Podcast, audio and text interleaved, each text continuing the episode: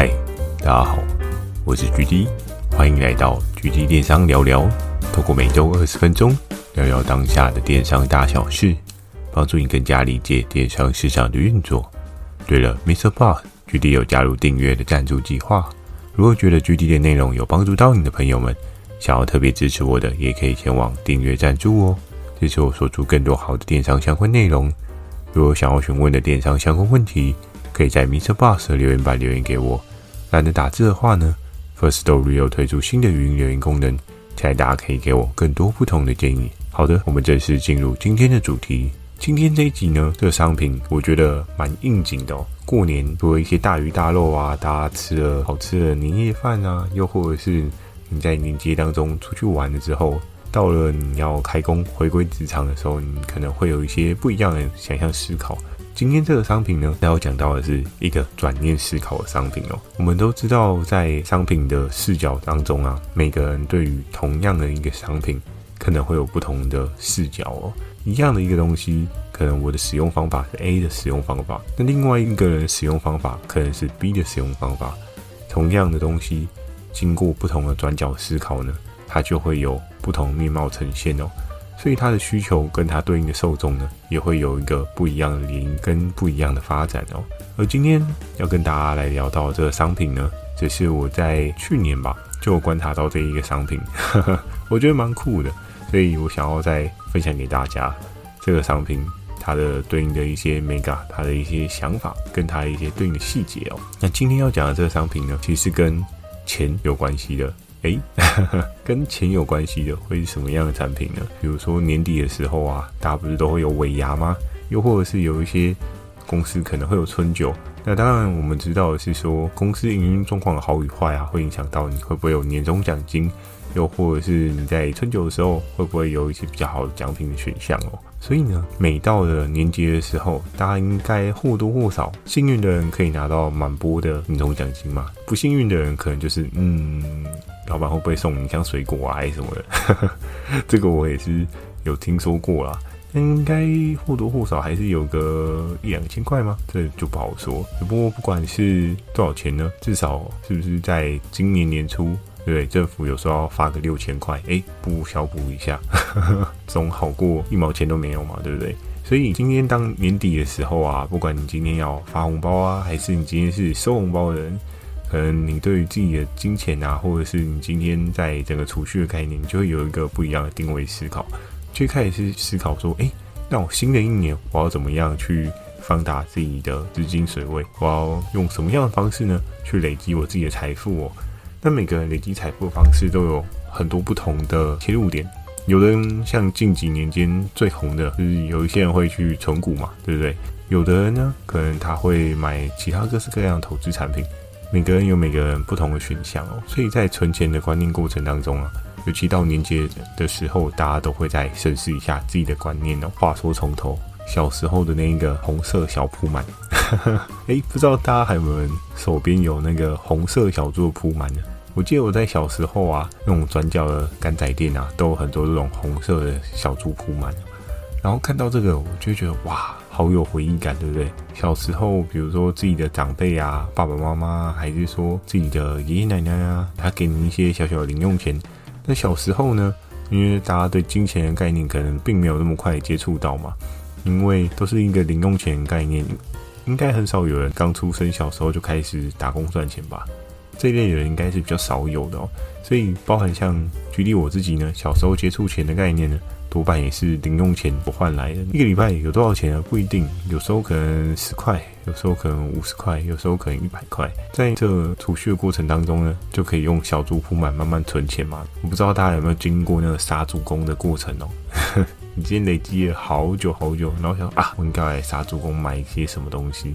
但我自己后来我是没有用猪工啊，是用一个可以打开的那个存钱筒。嗯，但相对来讲的话，我的存钱筒啊，通常钱不太会留得住哦，因为既然它很方便打开的话，那就不太好去被留长住。所以从小到大，我的存钱观念可能没有到非常非常好。再到长大一点啊，你的零用钱会随着你的年纪有所增长啊。为什么呢？在小时候，比如说你在幼稚园啊、小学啊，你所会花费的钱不多，有时候就是下课之后，爸妈可能会给你一个简单的零用钱，但是这个零用钱呢，是否你生活所需的，比如说上课之前买个面包啊，买个吐司啊，买个大汉堡啊，还是哎奢侈一点买个鸡排啊之类的。所以这些钱呢，它都会有一些对应它的应用所在哦，并不是让你去挥霍啊，让你去玩的。所以在那个时候呢，随着年纪增长。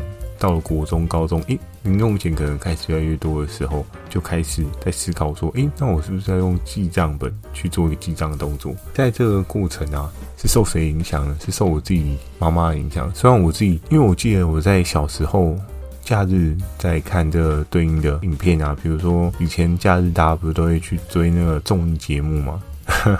我记得小时候有那个阿亮人的电视节目，我不知道是不是大家听众朋友。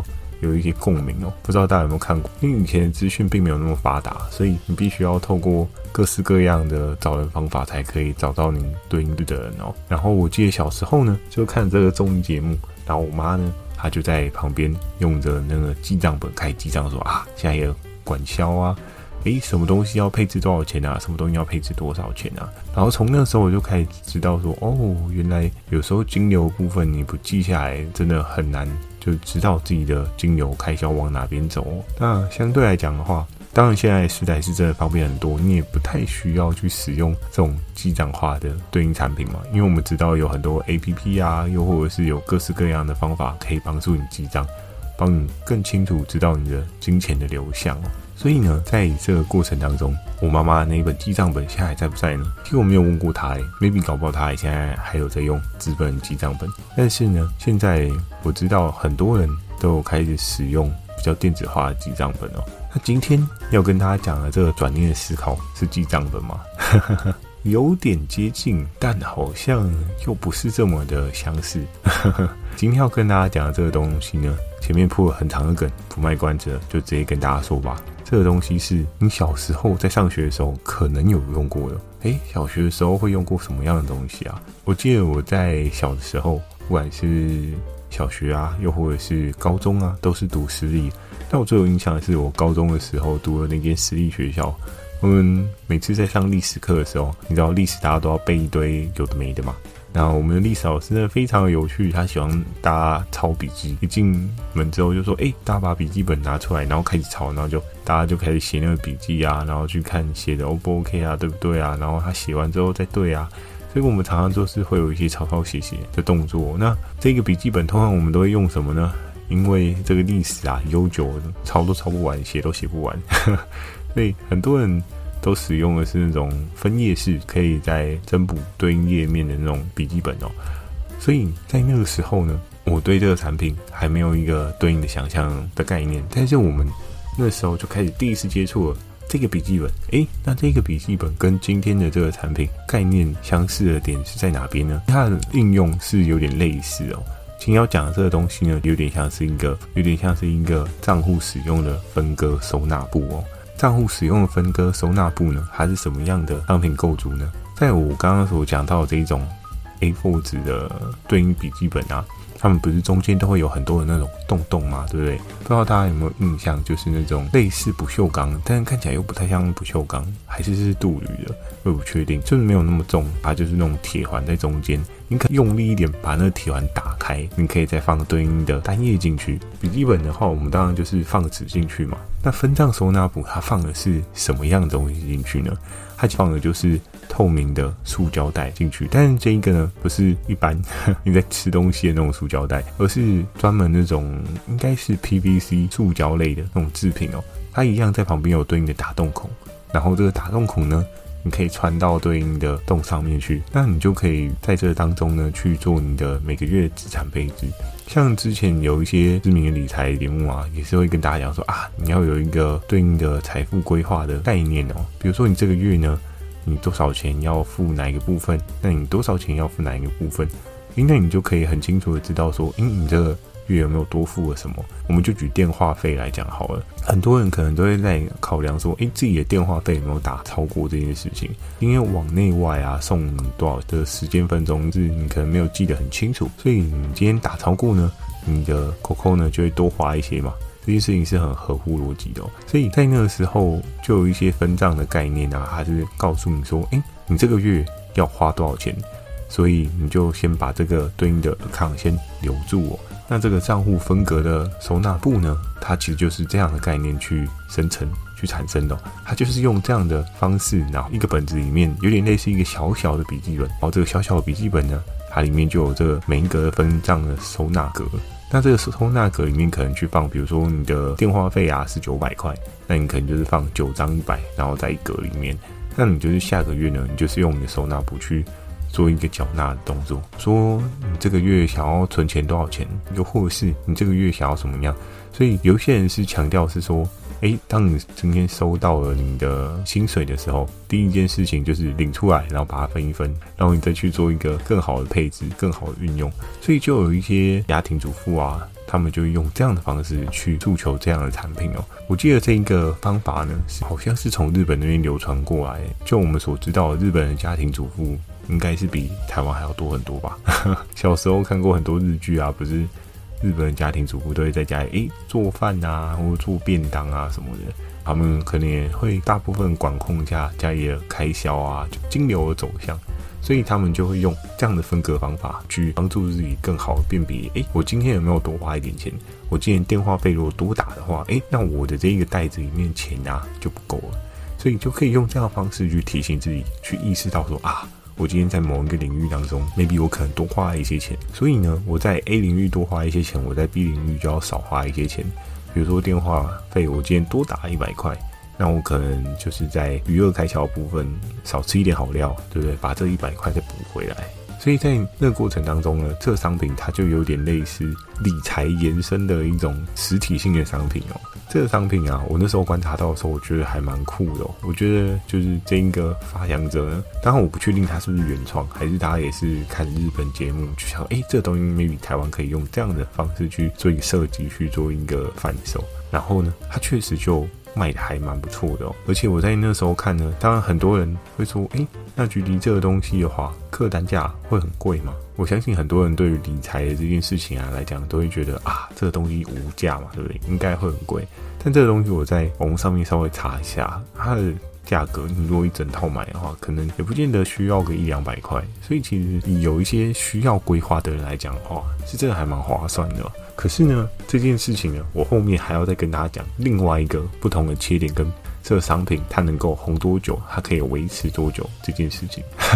在这个过程当中啊，我第一次看到这个商品，我就觉得蛮吸引人的，甚至我自己都有点想要买。我就觉得哇，在一年对不对？每年新的开始，新的希望，尤其像这支片上的时候，也差不多是过年后，大概也是二月的时候。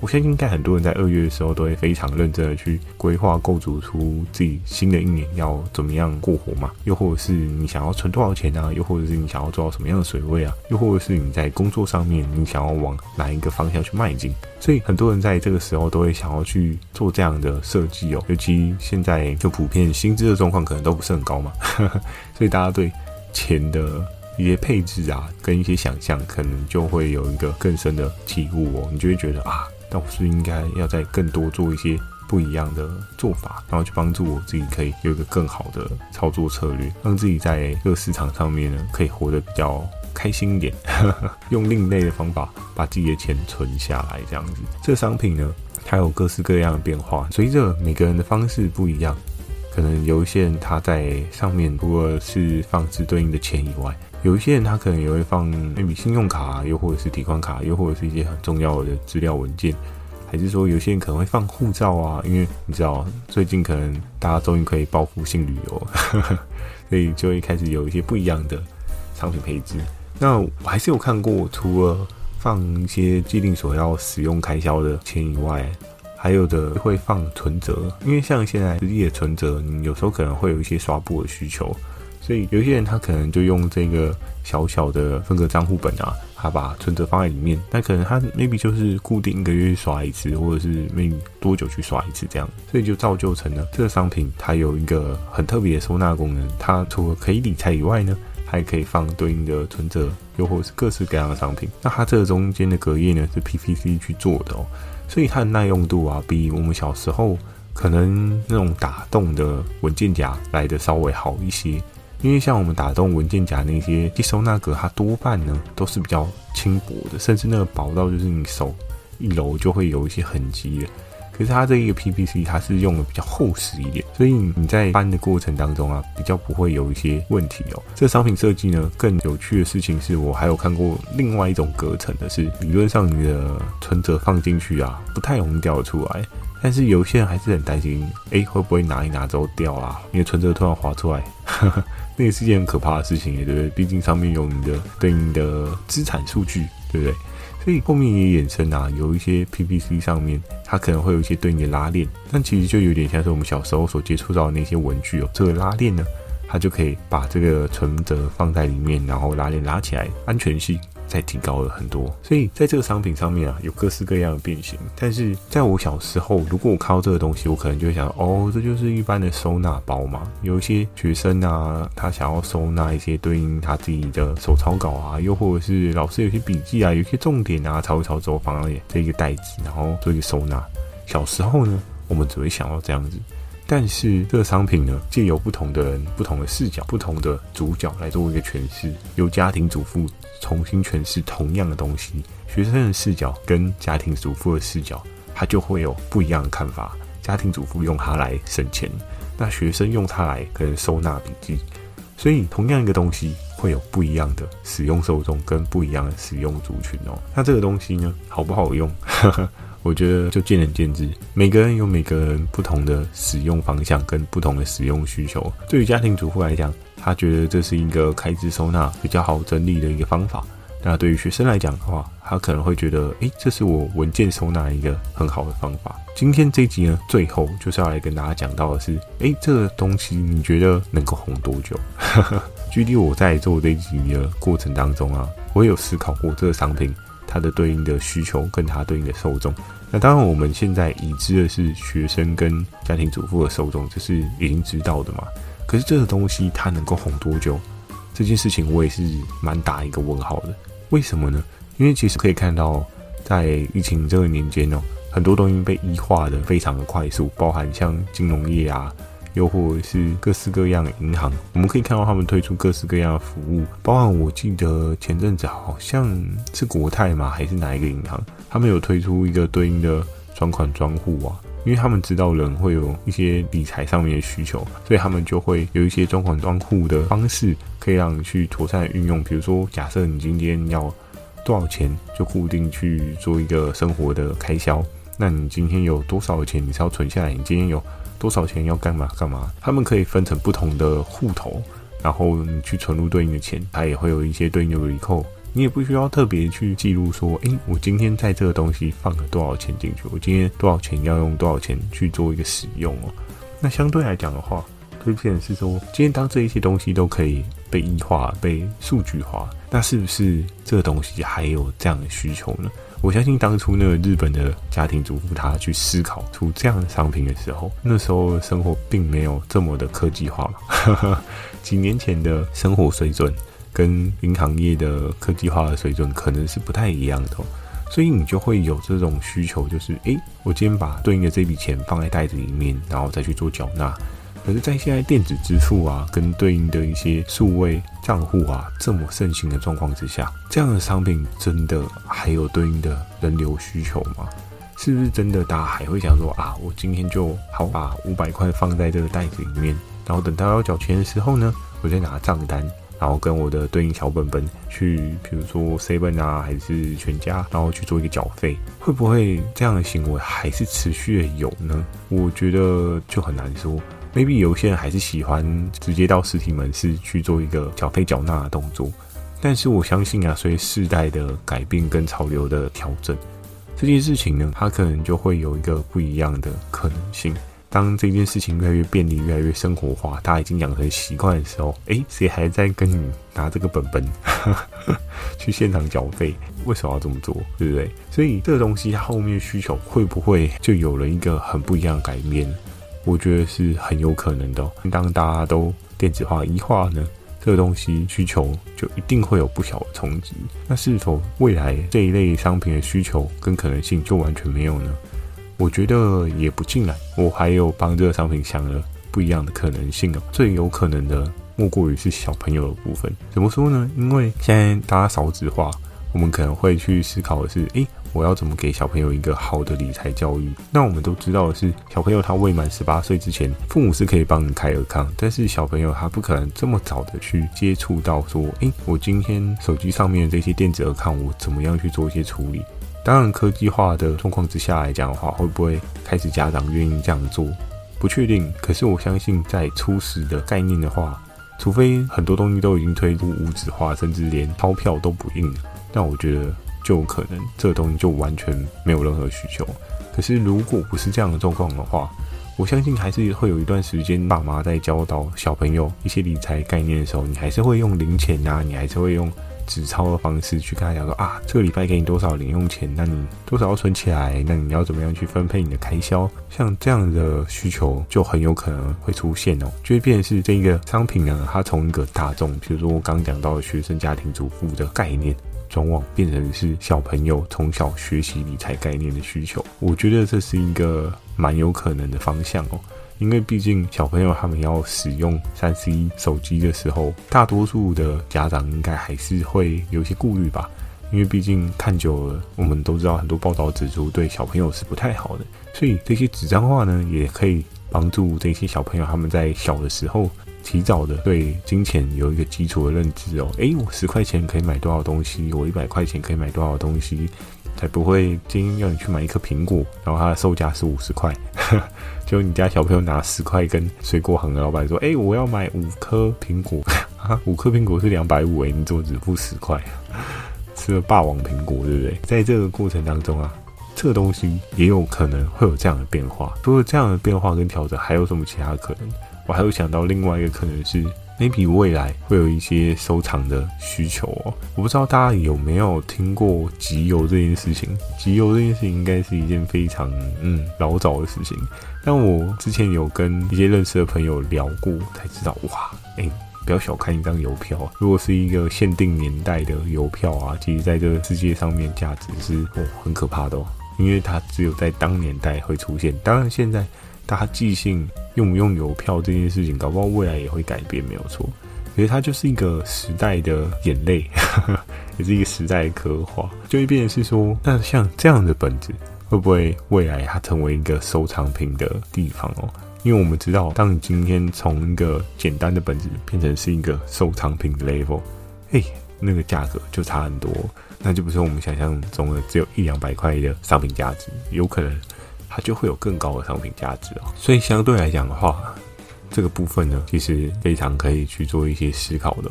每个电商的商品啊，maybe 你的看法跟我的看法不见得会相同，不管是价格、操作策略啊，或者是图片的构想概念啊，又或者是这商品的使用方法，同样的商品啊，它都会有不同角度的机会哦。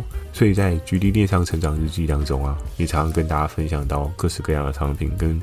各式各样不同的看法，因为呢，商品的看法跟角度呢，绝对不会只有一个哦。举例我在电商这一段路程当中，我也常常看到的是，诶，过往被人家就是价格卖到烂掉的东西，他可能换一个需求，换一个策略，又或者是换一个消费者受众，他就再重新包装起来，又变更贵。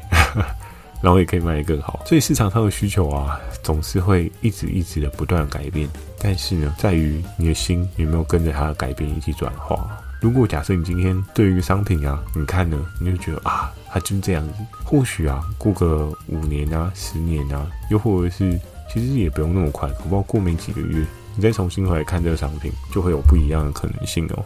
因为我们都知道，有一些商品啊，它热卖啊、爆卖之后，它会吸引大量的受众。那大量的竞争者，你大量的对手，然后你大量的对手出清之后啊，商品价格就会到一个极致低的水位。嗯，第一个应该不太会会有人想要做的水位啊。而在那个之后呢，这个商品市场上有没有需求？其实还是有需求的。但是当所有的人都出清，好，我今天都不做了的时候，诶，这个商品它的价值就会慢慢慢慢的回来，因为供给者变少。需求稳定，甚至是维持一定的状况之下的，这个商品就会有水涨船高的可能性哦。只是在于你有没有留心去做后续的追踪跟注意哦。因为有时候经营电商的过程当中，有些人可能就会想说啊，今天过了就过了。但是为什么我在 GD 电商成长日记当中要跟大家分享的过往几年的，比如说我跟传说互打过程啊，呵 呵又或者是 Tank 怎么样呢？就是用一些计谋算计我，对不对？但是这些过程当中啊，都有一些过往辉煌历史的商品哦。这些商品呢，它在现在时代当中也扮演着一些不一样的角色哦。过往我们价格杀到一个无以复加、很夸张的地步，但它现在还是这么廉价吗？我觉得这件事情是一件非常有趣的事情哦。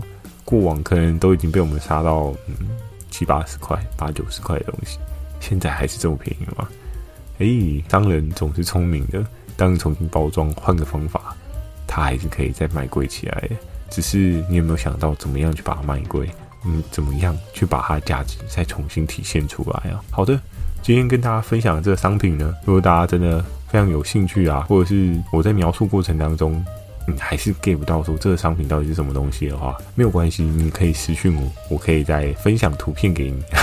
你 大概看就是可以 get 到说，哦，这、原来是这个东西，好吗？好的，我今天的分享呢就到这边。喜欢今天的内容，也请帮我点个五颗星。如果想要询问的电商相关问题呢，也欢迎大家到 Mr. Boss 留下你的反馈及问题。或是 First Story 语音留言给我。如果觉得 GD 内容有帮助到你的朋友们，想要特别支持我的，也可以前往订阅赞助我，支持我说出更多好的电商相关内容。我会在 Facebook 跟 IG 不定期的分享电商小知识给大家。记得锁定每周二跟每周四晚上十点的 GD 电商成长日记。哦，对了，今天这一集问题呢，想要问大家，诶，那你现在都怎么样去分配你的金钱资产哦？比如说，你现在还有在用实体的记账功能吗？像我妈妈那一辈，他们就会手写去说：“诶，我这个月花多少钱？”又或者是你全部都走移化电子化，诶，我今天用 APP 啊去做一个流水账的登记，又或者是我今天用银行的对应的分账的功能，然后让我知道说：“哦，这个月固定的开销，比如说房租多少钱，然后我就放在哪一个坑之类的。”又或者是你有各式各样很。特别的金钱分配的方式，也欢迎大家在下方留言。我也蛮期待大家可以有一些特别有趣的事情，因为每个人理财方式都不一样啊。我觉得这件事情是非常值得交流的哦。好的，那就祝大家有个美梦，大家晚安。